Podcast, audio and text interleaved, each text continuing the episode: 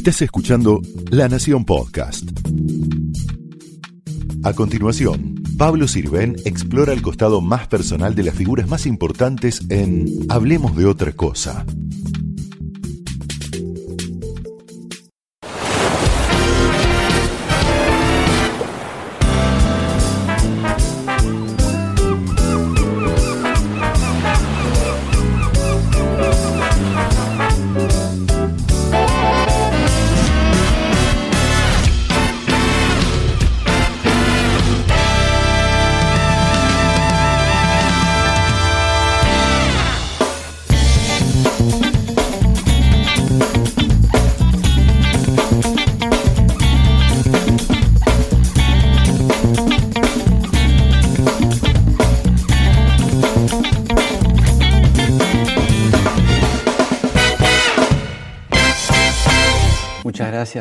Pablo Achugarri por recibirnos acá en uno de los dos lugares en el mundo, ¿no? tu museo de eh, Parque Esculturas, museo, taller, la fundación y muchas cosas más que después te voy a pedir en algún momento que recorramos, aunque sea un poco. ¿no?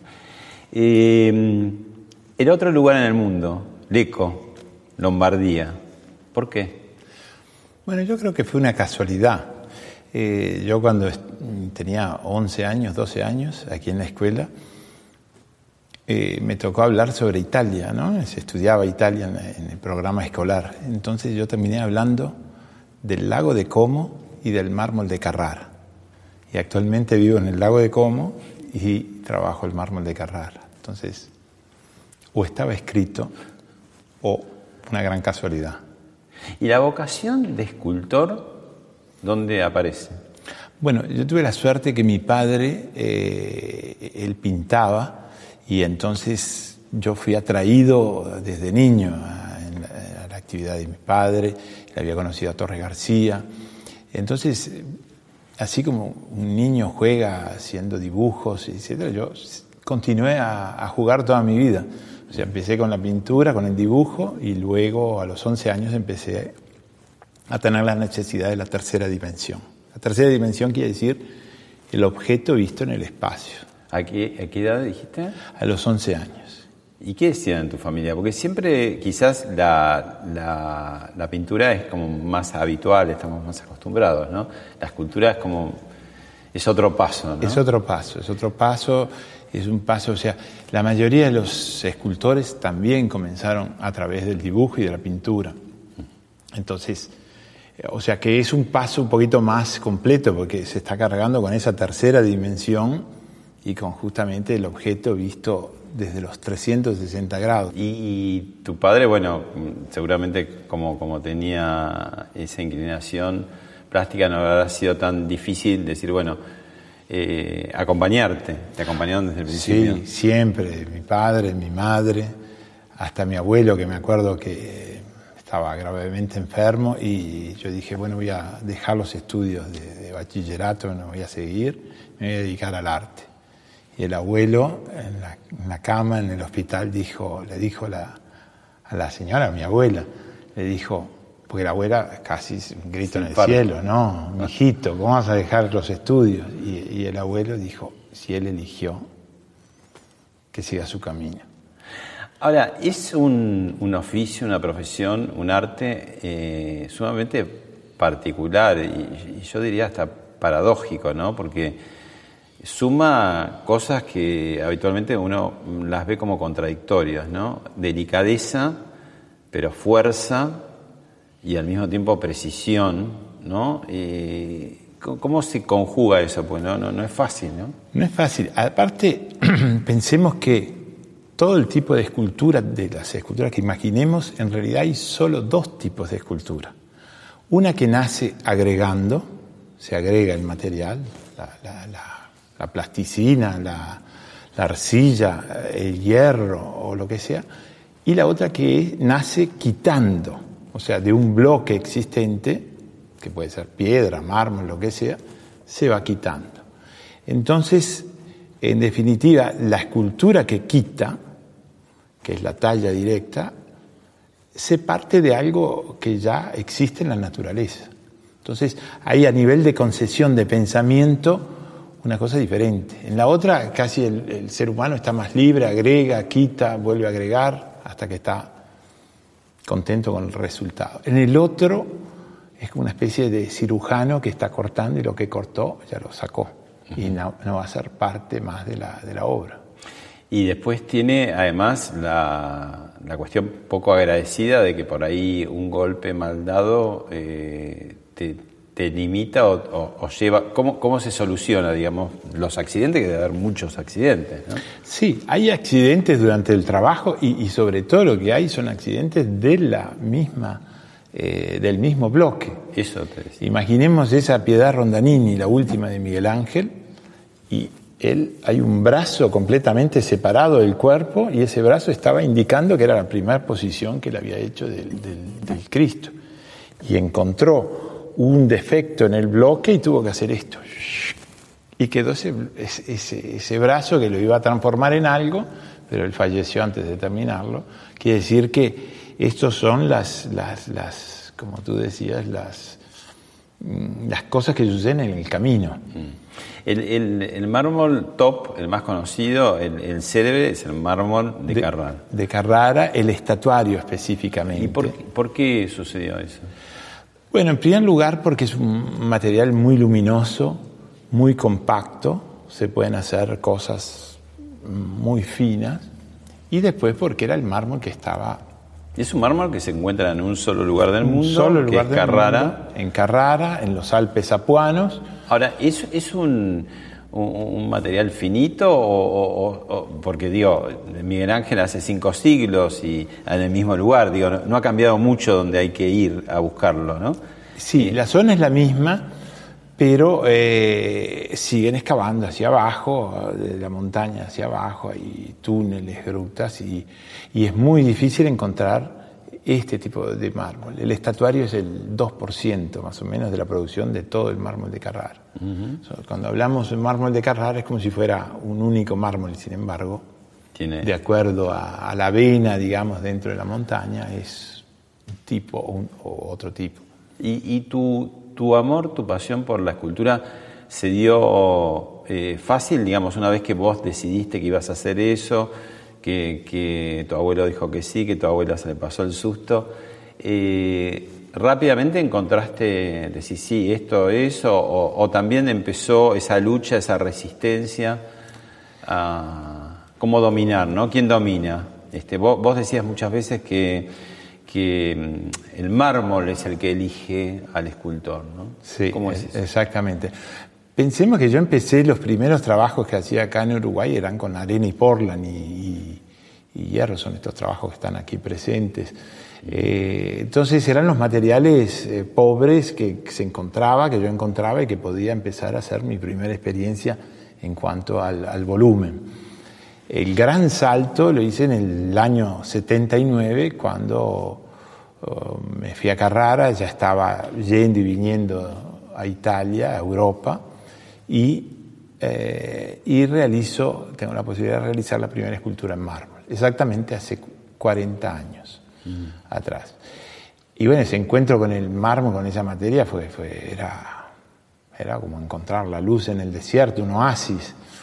Eh, yo que venía de estos materiales más oscuros, más rústicos, eh, entonces fue un, un descubrimiento para mí. Ahora, la dificultad es esa, ¿no? Que conocerlo, pero ir haciendo resultados y cada vez irlo conociendo más. Claro. Y es un trabajo que sacrificado, digamos, y, y también con sus riesgos, ¿no? Sí, imaginemos que, imaginemos que, bueno, yo trabajo 12 horas por día y de frente a un bloque que de repente en su interior tiene una ruptura y que puedo, tengo que cambiar la forma o de repente es sano, pero, pero de todas maneras es muy duro. Yo trabajo con amoladoras, con una masa de un kilo 800 gramos, con cincel. Estoy lleno de cortes de la moradora, de martillazos, de uñas negras. Este, es una, un cuerpo a cuerpo realmente con la materia. Y después tenés el tema del polvillo, digamos, con la moradora, a pesar de que uno se pone las máscaras y todo eso, este, también sus consecuencias, ¿no? Sobre la Sí, piel. Todo es, este, todo es, es una prueba que la materia te está, te está pidiendo, le está pidiendo al, al- al escultor. Mm. A ver hasta cuándo se puede sacrificar para hacer este, esta aventura de Y ahora ser que escultor. pasaron 40 años desde ese momento y algunos más desde que, que tomaste la vocación, ¿seguís con el mismo ímpetu? ¿No te cansó?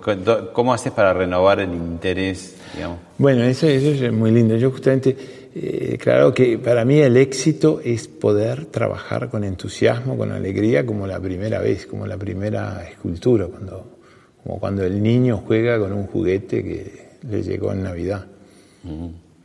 ¿Cómo es el proceso, digamos, había un, un aviso en comercial hace muchos años que decían de la naturaleza a su mesa, desde el mármol donde está, en la naturaleza, en la montaña, hasta que finalmente termina hecho estatua, en el camino. ¿Cuántos eh, mm, ingredientes o participantes hay? ¿no? Porque ahí también es un tema de traslado ¿no? de todo eso. Sí, todo. Estamos Bueno, hablando de, de bloques de mucho, ¿de qué peso pueden llegar? Bueno, el, el bloque récord, o sea, la escultura más alta que yo he hecho es de 8 metros 60, está en Italia, y el bloque era de 56 mil kilos, o sea, 56 toneladas. Entonces, son colosos, a veces uno tiene una lucha de, colosos, digamos. la- y eso, imaginemos que la, la formación del mármol se habla de muchos millones de años. Quiere decir que si seguimos con el concepto de Miguel Ángel, que la escultura ya está en el bloque, quiere decir que esa escultura está durmiendo en la montaña desde hace millones y millones de años. Entonces, ¿qué responsabilidad va a tener el escultor de despertar esa, entre, comillas, esa criatura, ese hijo de la montaña, eh, despertarlo y darlo a la vida cotidiana? Eh, entonces, en ese proceso también están los, eh, la gente que trabaja en la cantera, que es un trabajo muy duro, muy sacrificado, peligroso.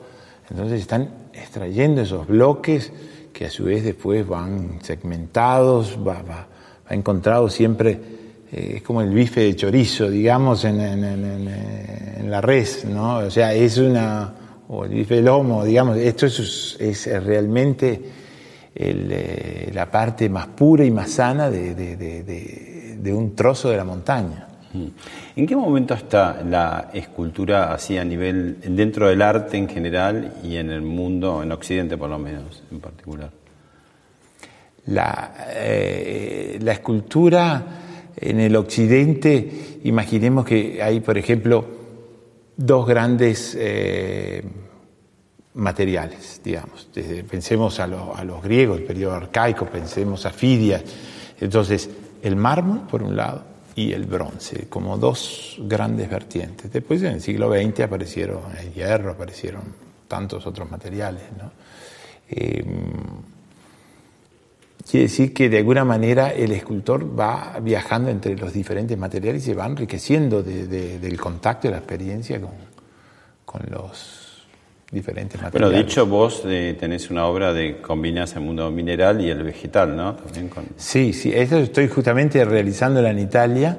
Es una obra que era un olivo, un olivo que, que se secó, eh, que viene de, de la costa azul, y un bloque de, de mármol de Carrara que se están justamente dialogando los dos materiales, están de alguna manera complementando, via- viajando juntos. Mm. Veía por acá en, en algunos de los pabellones eh, donde hay muestras, continuamente se van renovando, eh, una, una de las grandes lámparas de, de Julio Leparc. Y ahí pasó por el programa nuestro y tenemos ahí un fragmento para que escuchemos y lo comentamos. ¿Te parece? Con gusto. La parte política sí este, podría, ser, eh, po- podría ser esa, despojarse uno mismo de su pretensión de ser un ser superior, un artista y todo lo demás, y experimentar, experimentar y ver cómo, cómo ese espectador pudiera desinhibir- desinhibirse y tener una complicidad con las propuestas que nosotros hacíamos y al mismo tiempo sentirse como formando parte de la experiencia. Eh, Julio fue gran protagonista de buena parte de 2019 en Buenos Aires, en el CCK, en el Bellas Artes, en el Obelisco, que lo intervino también la noche en los museos. Este, y es un, un joven de 92 años, ¿no? Este, exactamente, exactamente. Eh, yo tuve el privilegio de conocerlo en, en Miami la primera vez y después varias veces y después empezamos con el, empezamos, digo, con la idea de hacer este proyecto, esta gran esfera que él realizó, una esfera naranja de cuatro metros y medio de diámetro y que es la primera obra específicamente realizada para el nuevo museo que estamos en, eh, construcción. O sea, está ahora eh, por un tiempo hasta que vaya a sede. Exactamente, la obra está expuesta en la fundación desde el año pasado, donde vino Julio y la inauguramos, fue una gran alegría, un gran momento cultural muy importante. Y luego, eh, bueno, va a estar ahí expuesta en la fundación hasta la realización del, por completo, el acabado final del, museo nuevo y va a estar en la entrada del museo. Bueno, ¿qué, te parece, ya que, hablas del museo, eh, me invitas a recorrer un poco el, parque, algunos hitos que tiene y también ese proyecto? Con mucho gusto. Bueno, empezamos esta recorrida, que no será total porque esto es muy grande, pero bueno, acá estamos en el taller que tiene como dos partes. Sí, justamente estamos acá viendo la parte de las esculturas monumentales. Estos, eh, recordemos que cada uno de estos bloques ha venido en un container desde Italia, que desde Carrara. Y hay, por ejemplo, esta, esta obra pesa, este bloque era 25 toneladas, este otro 24 aquel otro un poco menos, 14. Yo lo llamo un poco... O sea que hay un tema de logística también, porque acá hay arte, pero hay, hay, hay fuerza, hay camiones, tractores, ¿no? grúas. grúas, de todo. Empecemos por, por tener la, la, suerte de encontrar el bloque en Carrara, en las mismas canteras donde iba Miguel Ángel. Eh, o sea, Carrara es eh, ya desde el tiempo de los etruscos, que los etruscos iban trabajando en este mármol. Después los romanos, después todo el renacimiento italiano con Miguel Ángel, hasta nuestros días. Y esta es una obra así típicamente tuya que no sé si la puedo describir bien, ¿no? Pero que tiene este tema de como de pliegues, ¿no? Del mármol. Sí. Que hay una justo en el centro, en la parada 1 de en La Mansa, ¿no? En La Mansa, en Punta del Este. ¿Y se llama esa? Es, Luz y Energía de Punta del Este. Luz y Energía de Punta del Este. Sí. Fue, fue hecha para conmemorar el, centenario de Punta del Este hace unos años. Y ahí hay como bloquecitos, ¿qué, serán esos? Claro, todos estos bloques son esculturas que duermen desde hace millones de años en esos bloques están esperando casi que con la... Que alguien le dé la forma. La forma, la forma que tienen ahí, ya está. Con la varita mágica. Como decía nuestro Miguel Ángel, la escultura ya está dentro del bloque. Lo que tiene que hacer el escultor es quitar el superfluo. Claro, lo que sobra, el sobrante. Se dice fácil, pero no. Pero es más difícil. Y acá vemos, en esta grande, vemos el, proceso de, trabajo. O sea, en la parte superior ya está esculpida sí. y abajo está simplemente dibujada. Bocetada, ¿no? Como bocetada. Esos bocetos son para mí mismo. Claro. O sea, es para seguir ¿Por dónde va a eh, ir tu la, el, la moladora? La moladora, eh, etcétera. O sea, yo trabajo mm, y acá podríamos hacer un, punto de la situación.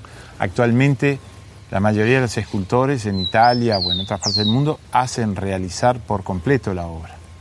En cambio, yo la realizo.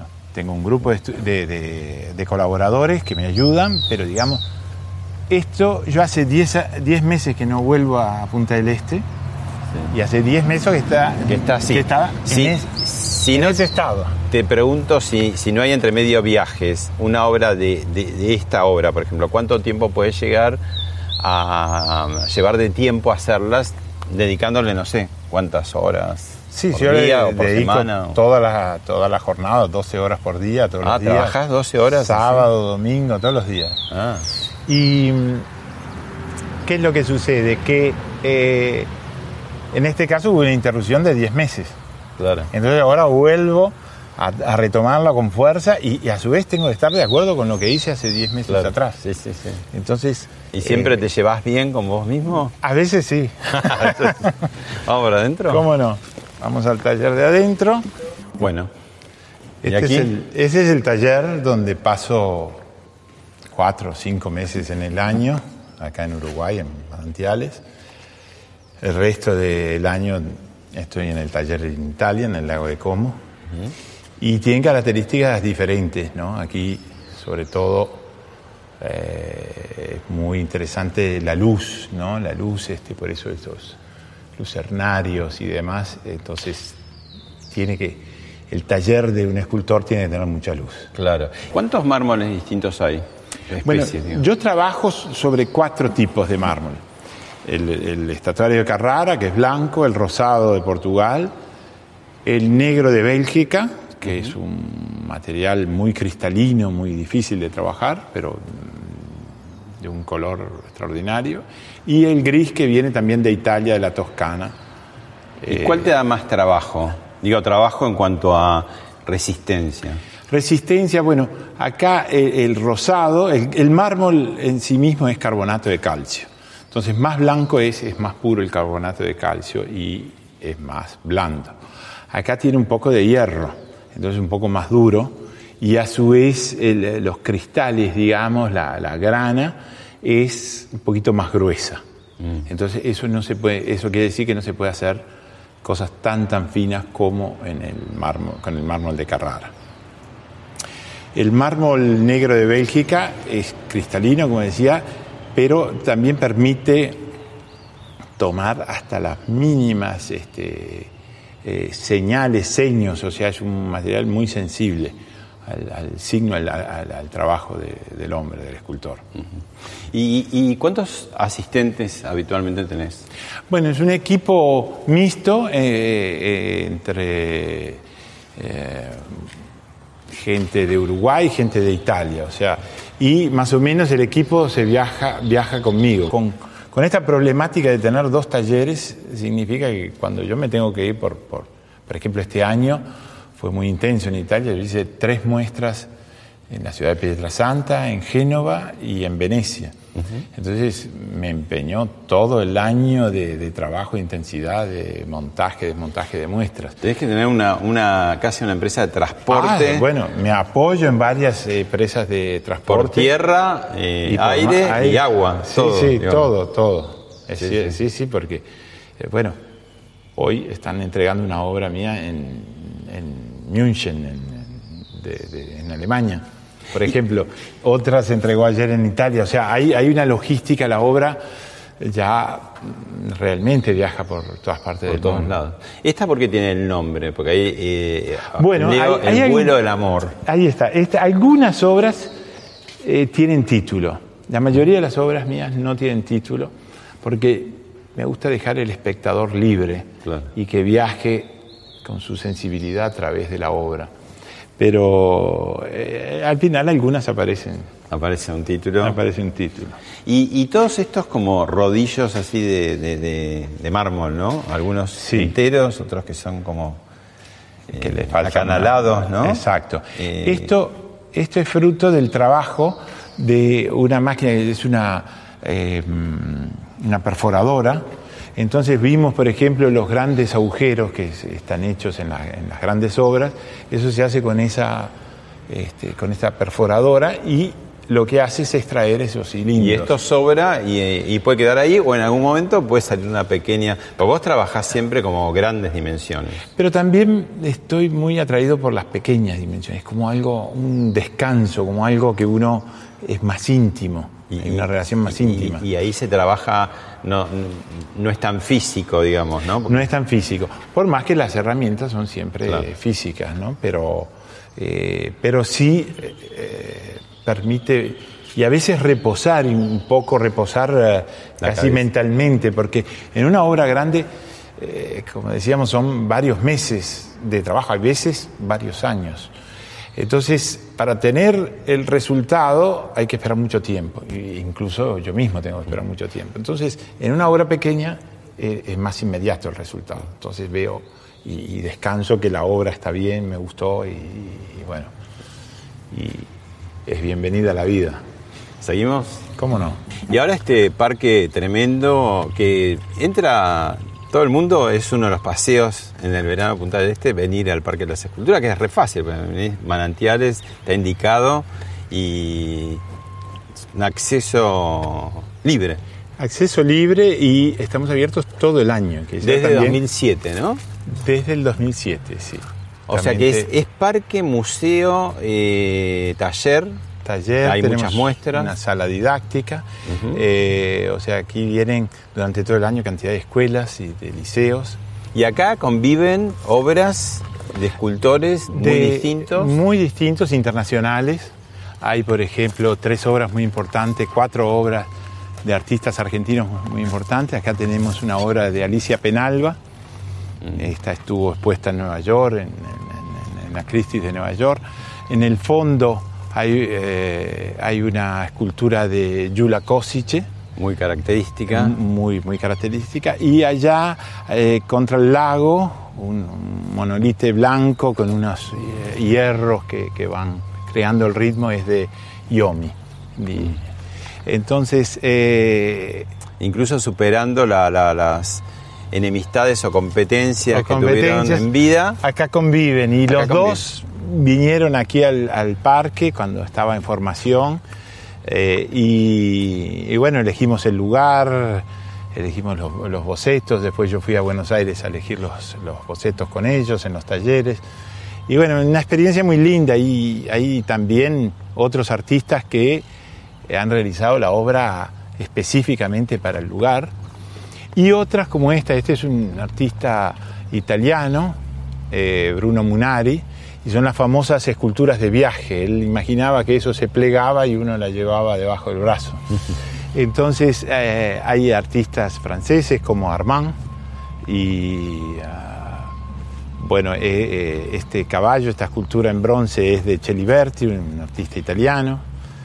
O sea que la gente eh, es, un- es un paseo como al aire libre y al mismo tiempo es un museo a cielo abierto. A cielo abierto. Sin techo. Sin techo en todo sentido de la palabra. Exactamente. Y lo lindo, a veces, a veces yo veo gente que viene corriendo, gente que viene a caballo, que, que vienen en bicicleta, o sea, sobre todo turistas americanos que hacen y hacen la etapa acá. Eh, entonces, eh, hay, hay- hay gente que ha venido a hacer picnic, la familia, de repente. Entonces, eso me encanta porque quiere decir que el parque está vivo. Está vivo. No Y- es un museo que uno tiene que pagar un ticket, tiene que hacer una cola para entrar. Acá Claro. se Y entra. tenés el fondo del campo uruguayo, la paz bucólica de, de lo que es un parque, pero al mismo tiempo me vienen, me entran sonidos de camiones, de cosas como y veo una a- allá eh, una grúa gigante. ¿Qué significa esto? Bueno, ese es el último sueño que estamos realizando, que es la construcción de un museo de arte latinoamericano. Entonces, eh, aquí justamente en este predio eh, que va a estar después, esta empalizada va a desaparecer después de, de que, el, que el trabajo sea realizado. Se va a inaugurar en 2021. 2021 es la, la fecha que tenemos en diciembre, todos invitados. Y, y me parece que un museo de arte latinoamericano, mm, el- a través del arte eh, se unen los pueblos, se unen. Y es muy interesante la, el proyecto.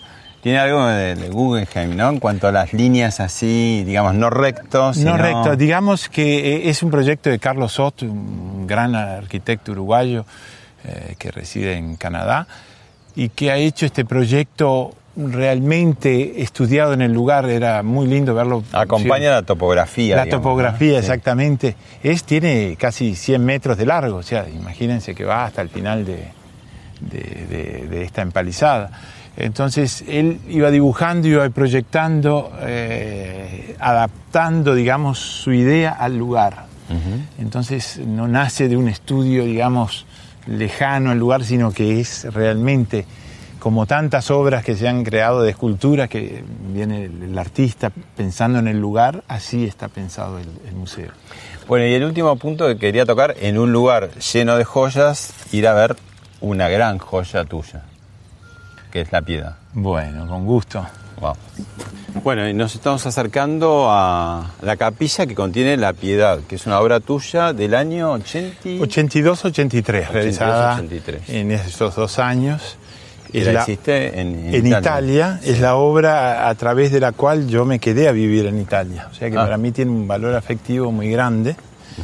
Y que son dos obras de arte, porque la capilla en sí misma también es... es ahí está, la cosa capilla... muy de vanguardia, ¿no? La capilla tiene una gran simplicidad, es proyecto del arquitecto Leonardo Nogués, eh, donde realmente es muy esencial, todo hormigón visto, y yo realicé la fachada en Italia en, con acero corten, que le da ese toque de dramaticidad, digamos. Y suena y de color. Hay una música. Sí, hay cantos gregorianos, eso yo he querido, digamos, que, que acoja al espectador estos cantos gregorianos. En realidad dialoga con la piedad claramente de Miguel Ángel, ¿no?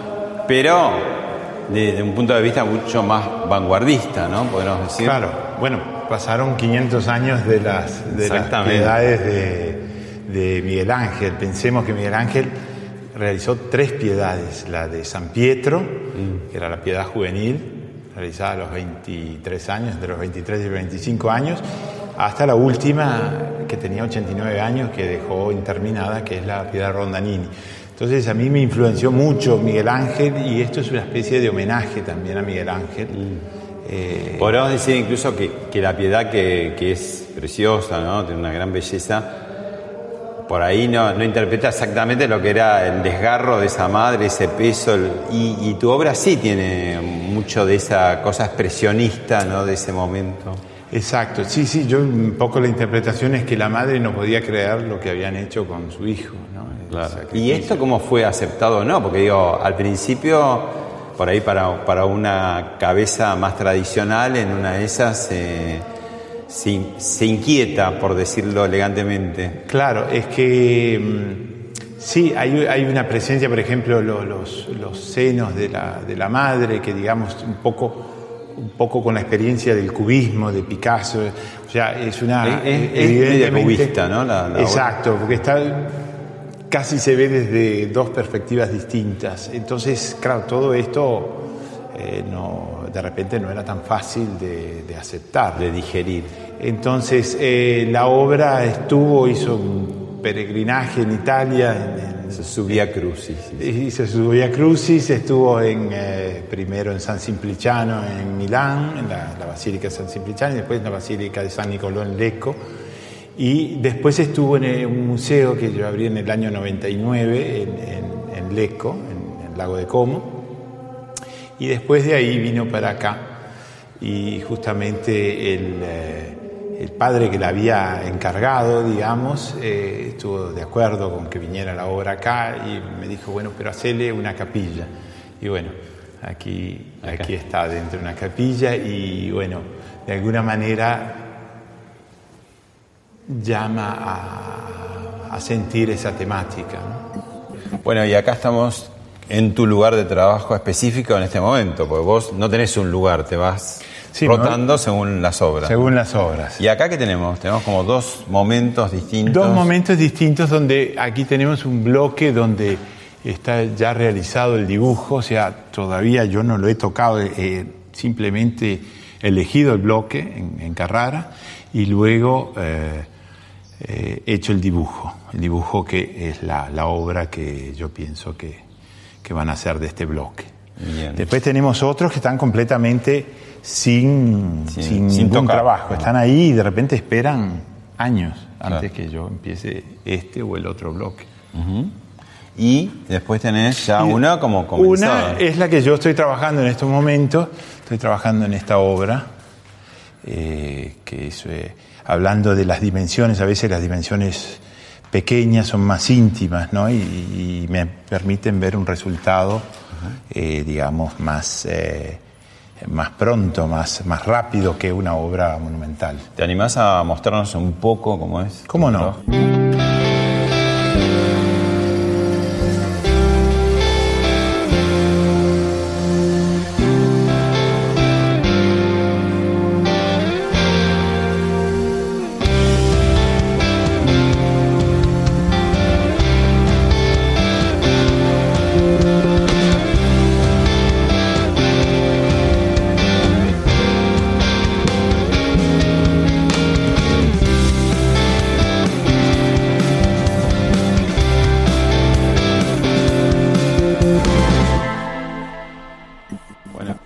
Impresionante. Como es muy físico, muy polveroso, es de mucho eh, contacto con la materia. Ahora, eh, te decía, además de las empresas de logística, casi también tintorería, porque polvillo Este- esto es lo- inherente. Es inherente, esto Claro. es parte de... Yo paso 12 horas diarias con esto que es polvillo, que después es difícil, incluso cuando haces el baño... Es, Hay que estar un rato. Hay que estar un rato para sacarse todo el... Y, y- y no solo lo que se respira, obviamente. Claro, claro.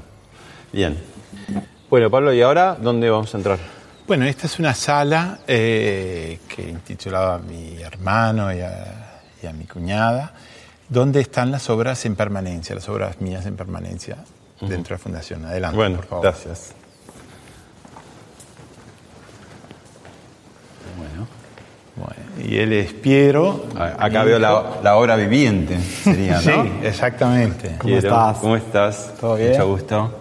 Piero, uno de tus dos hijos, Sí. y sigue la leyenda, porque también el arte, el parque, ¿no? En Garzón y tema. Explícalo vos. La galería. eh, bueno, sí, en realidad empecé a trabajar en la fundación hace unos 10 años cuando empezamos y luego hice un máster en Christie's en eh, Nueva York y al terminar el máster abrí una galería en Garzón, que son unos 30 kilómetros de aquí de la fundación, así que estoy entre...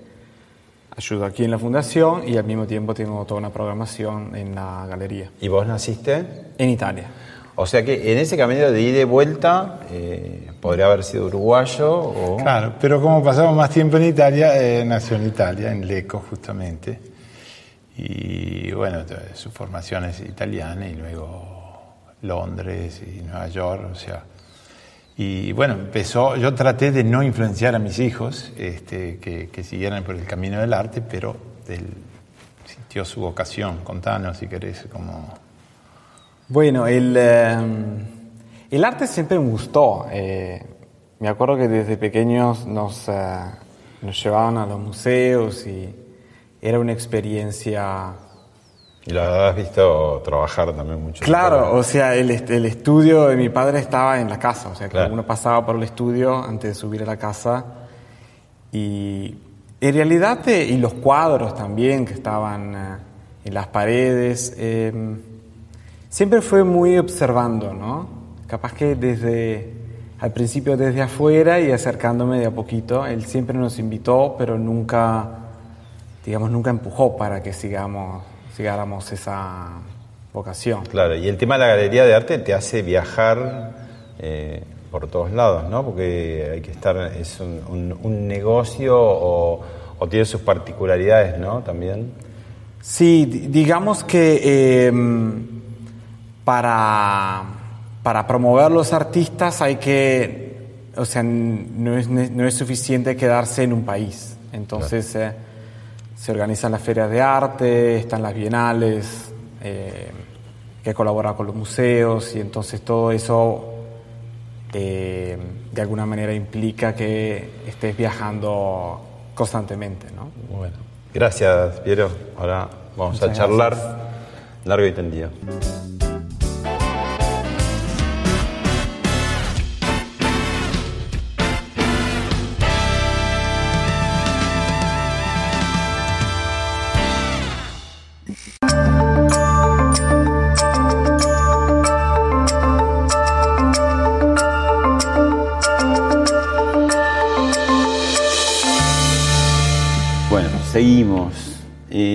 Sos de los artistas más cotizados de, Uruguay, por supuesto, pero también del mundo.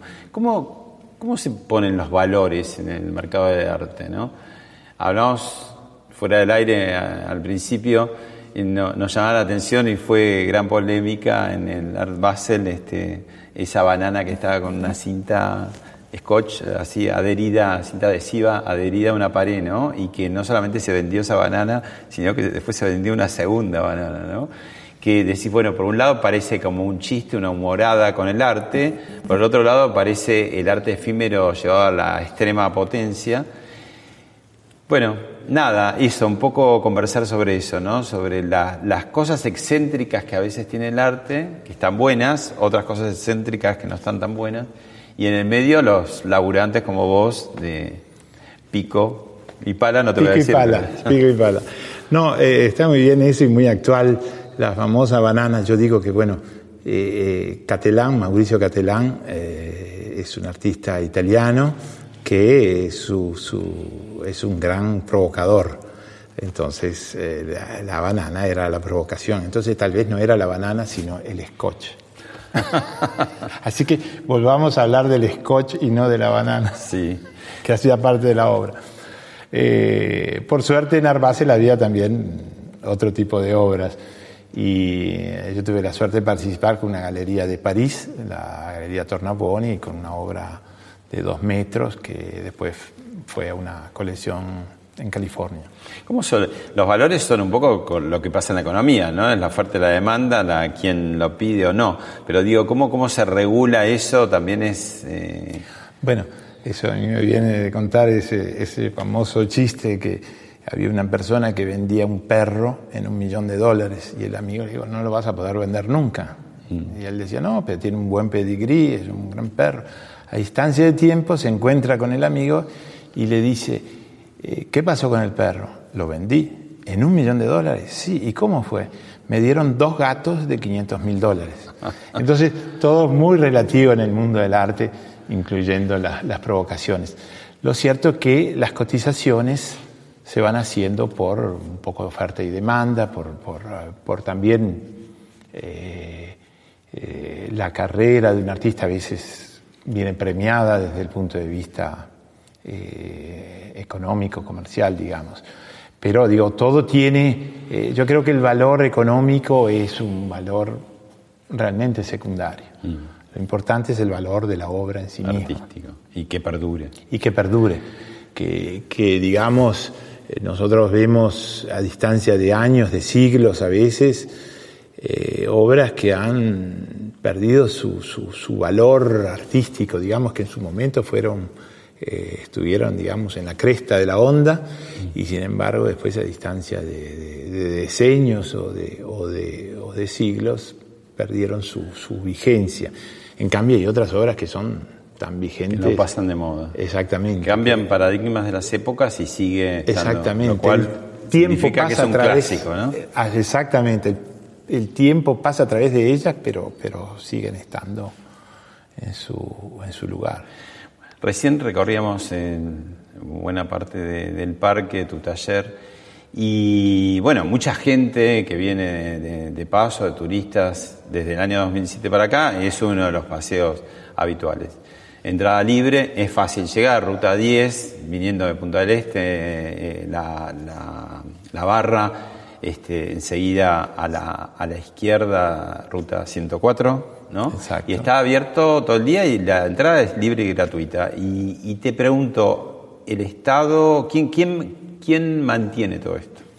Bueno, esto es, es básicamente se mantiene con un esfuerzo privado, digamos, que, que, digamos, yo trabajo todo el año para que esto pueda funcionar. Y es, es un sueño, es un legado, es un legado para el país, para la cultura, para, para un lugar tan estratégico como, como, digamos, como Punta del Este, donde Punta del Este, la, presencia argentina desde siempre fue tan importante y, bueno, yo creo que hay que agradecerla realmente por todos los, logros, la calidad de, de- de lo que se ha edificado, de, en fin, de todo lo que es una, una tradición. Entonces, eh, digamos, es un punto estratégico donde a su vez ahora hay una presencia de un turismo no solo regional, sino internacional.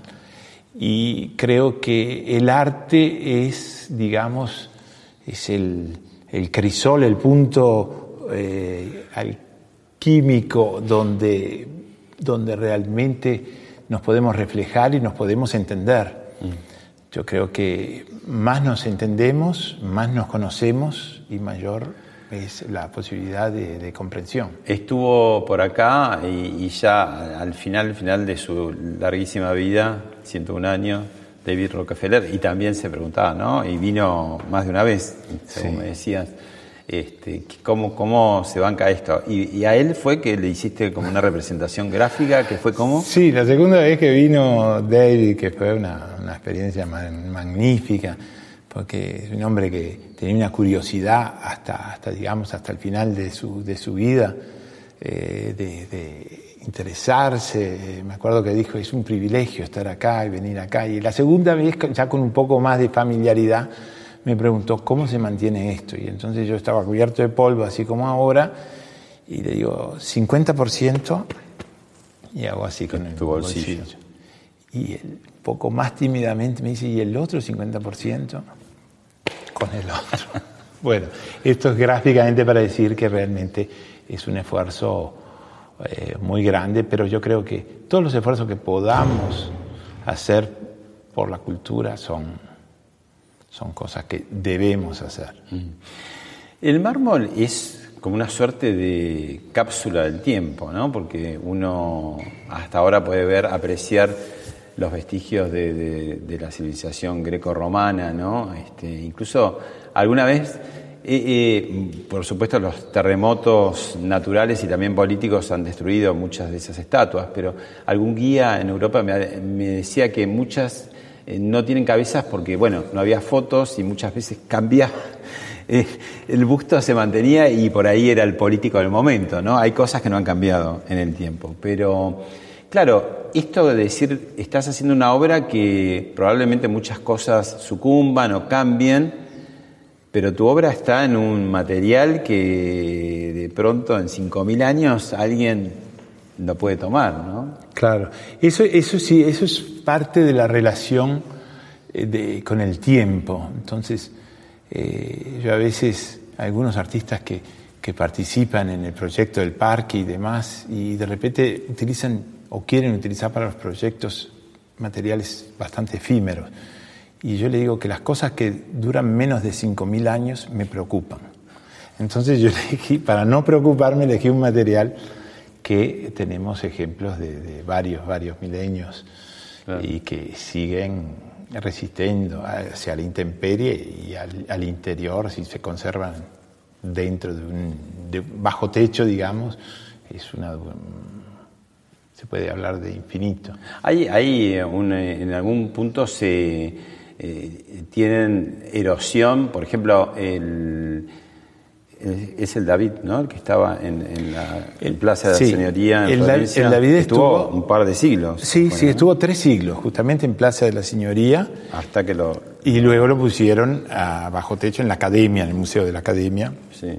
Siempre ahí. y hay una réplica de... Y una réplica del exterior. Sí. ¿Qué, es lo que le puede hacer, digamos, en el tiempo? no sé, el sol, la, lluvia. Las lluvias, ahora tenemos las lluvias ácidas, que hay una, corrosión mayor del material, pero hablamos siempre de siglos. Claro. Sigue eh, siendo noble, digamos. Sigue siendo noble y bueno, como en algunas catedrales se sustituye alguna alguna pieza y esas piezas van a, pasan a ser parte de un museo y se sustituye. Qué interesante también que siga hasta ahora, ¿no? Desde hace muchos siglos y ahora mismo vos decías eh, tenés eh, trabajos encargados y bueno, antes los mecenas y todo. ¿Cómo de un trabajo encargado de pronto surge una obra de arte impensada tanto por el que la encargó por, como por el artista, ¿no? Esa combinación a veces no querida que termina en resultados muy felices, ¿no? El tema de encargar sigue siendo también a lo largo del tiempo algo que, lleva a buenos resultados. A buenos resultados, sí, sí, pensamos en el Renacimiento italiano, todas las obras de, encargadas y, cómo floreció el, Renacimiento italiano gracias a, a comitenti, ¿no? O sea, gracias a los mecenas que eh, ponían su atención y sus recursos para que naciera una determinada obra. Y bueno, actualmente sigue pasando lo mismo. O sea, eh, Porque es algo que no, no podrías hacer solo por lo caro que es todo, ¿no? Lo caro y por el tiempo. Yo no podría dedicarme tres, cuatro años a una obra si, si no sé su destinación final. Entonces, todo eso digamos que el mecenas ayuda a nacer a la obra. yo creo que tiene un rol histórico muy importante. Otra gran artista que, eh, que pasó por, hablemos de otra cosa, que es Marta Minujín. También hay, hay unas palabras para compartir y charlarlo. La mujer estaba muy atrasada, entonces, sin embargo, como el impresionismo, el fobismo, el expresionismo, eh, el action painting, todo, rompieron, el movimiento de las mujeres en el arte ahora rompe mucho más la historia del arte que lo que se rompió siempre. Es decir, ¿Qué está aportando que la mujer en este momento? No, pero visto en perspectiva, vi- visto desde el futuro al pasado, la incorporación de las mujeres al arte va a producir un arte absolutamente distinto. Un movimiento estético nuevo que no hay ahora. ¿Y ya lo estás viendo? No, Ah, todavía no. No, ¿Y qué te, qué, qué te parece que puede llegar a aportar? eh, no sé. Y yo no, voy a estar, no voy a desde estar. tu propia feminidad que la pusiste en juego, Bueno, a mí se me rescata como pionera total, pero no es eso de pionero no pionera. Yo digo como movimiento estético que haga temblar la estructura de lo que es el arte, los cuadros, las instalaciones, el arte conceptual. Todas esas mujeres va a surgir un- una idea de un arte diferente. ¿pensás igual? Bueno, ya hay, ya hay, ya hubo grandes ejemplos. Si pensamos Sonia, Del- Sonia Delaunay, Luis Nevelson, que yo adoro, que es esta escultora americana nacida en Kiev. O sea, tenemos Parecía un poco que la escultura iba a ser algo muy exclusivamente varonil por el tema este de, de la fuerza. Hay que tener fuerza, ¿no? Claro, pero pensemos que la mujer eh, da- es, es, es, es- la También da la fuerza. vida, da la vida. O sea, eh, el parto, digamos, es, es, es, es- es- es una protagonista de la vida. Entonces, el- el- eso, la escultura, eh, yo creo que es, La es también gestación, ¿no? eh, la gestación, eso yo creo que es, eh, es, eh, muy femenino también. Yo ¿Y, creo que y hay- crees que cada y vez hay- se animan más al tema de la eh, pensa- pensemos a, a Luis Bourgeois, pensemos a, a, mm, Bueno, vos tenés en el parque también. sí, a Alicia Penalba, digamos, está lleno, el, eh, o sea, no, no, no creo que sea nuevo que la mujer se está acercando al mundo del arte. Hay ejemplos en el siglo XX, pero cada vez, lo que sí estoy de acuerdo, que cada vez esa influencia va a ser mayor, o sea, cada vez hay mujeres que se animan más a dedicarse por entero al, al mundo del arte. Y la convivencia del mármol y sus 5.000 años, ¿no? Por decir, porque empezamos a hablar después de los 5.000 años, a ver qué pasa, por ahí se agregan otros 5.000. Conviviendo con una época, una civilización, una cultura de lo efímero completamente, ¿no? Eh, ¿Cómo convive, digamos? Vemos que convive con muy saludablemente, pero es, es- es con el contraste ese, ¿no? De lo virtual también. Claro. O sea, que es, co- es, es otro continente, ¿no? Es otro continente. Eh, yo creo que, eh, que justamente lo virtual, a veces, a veces pensamos que, que- que todo está en el iPhone, en el, celular, y, es un traductor de la realidad, no es nunca la realidad. La realidad no está ahí adentro, la realidad hay que tocarla, hay que sentirla, hay que empolverarse, hay que respirarla. Entonces, yo creo que, eh, que hay que hacer un gran esfuerzo. A veces pienso, me vienen en mente eh, los niños que no ven las gallinas, que no ven los huevos, que piensan que la, la- la- la- que es pasar la pantalla. que es el- la pantalla o que es ir al supermercado y hay, pollo hay- envasado. el pollo envasado, los huevos en, en- en- entonces digo yo acá tenemos otro proyecto que está cerca de acá de la fundación que es un proyecto en Garzón. Es un parque también de esculturas y de y de forestación autóctona entonces eh, la invitación es justamente a los niños a los más jóvenes que de alguna manera tengan también el ejemplo de la naturaleza, o sea, que no se separan tan, separen tanto de la naturaleza. Ya el ser humano se separó yendo a las ciudades, ¿no? Se fueron dejando las campañas, etcétera, y las ciudades dan mucho, pero piden mucho. Y sobre todo lo que, lo que yo creo es que estamos perdiendo el contacto con la naturaleza. El ser humano piensa que puede hacer todo, dominarla, todo este, agujero en el oxono, en la capa del oxono, o sea, puede hacer el plástico que invade nuestros, nuestros mares. O sea, el ser humano es un, es, es un niño que está jugando con el fuego y con el fuego quema una foresta, o entre otras cosas. Entonces hay que volver a, a, a entender a lo natural y que el planeta no es nuestro. Nosotros somos inquilinos de Y este que lo planeta. natural da, es la fuente de inspiración del arte, porque digamos, si no, ¿de Exactamente. dónde vamos a inspirar? Todo, en definitiva, lo tenemos alrededor, a nuestro alrededor. Esa es la gran fuente de, de inspiración. Es la gran madre. Gracias, Pablo. Gracias a ti.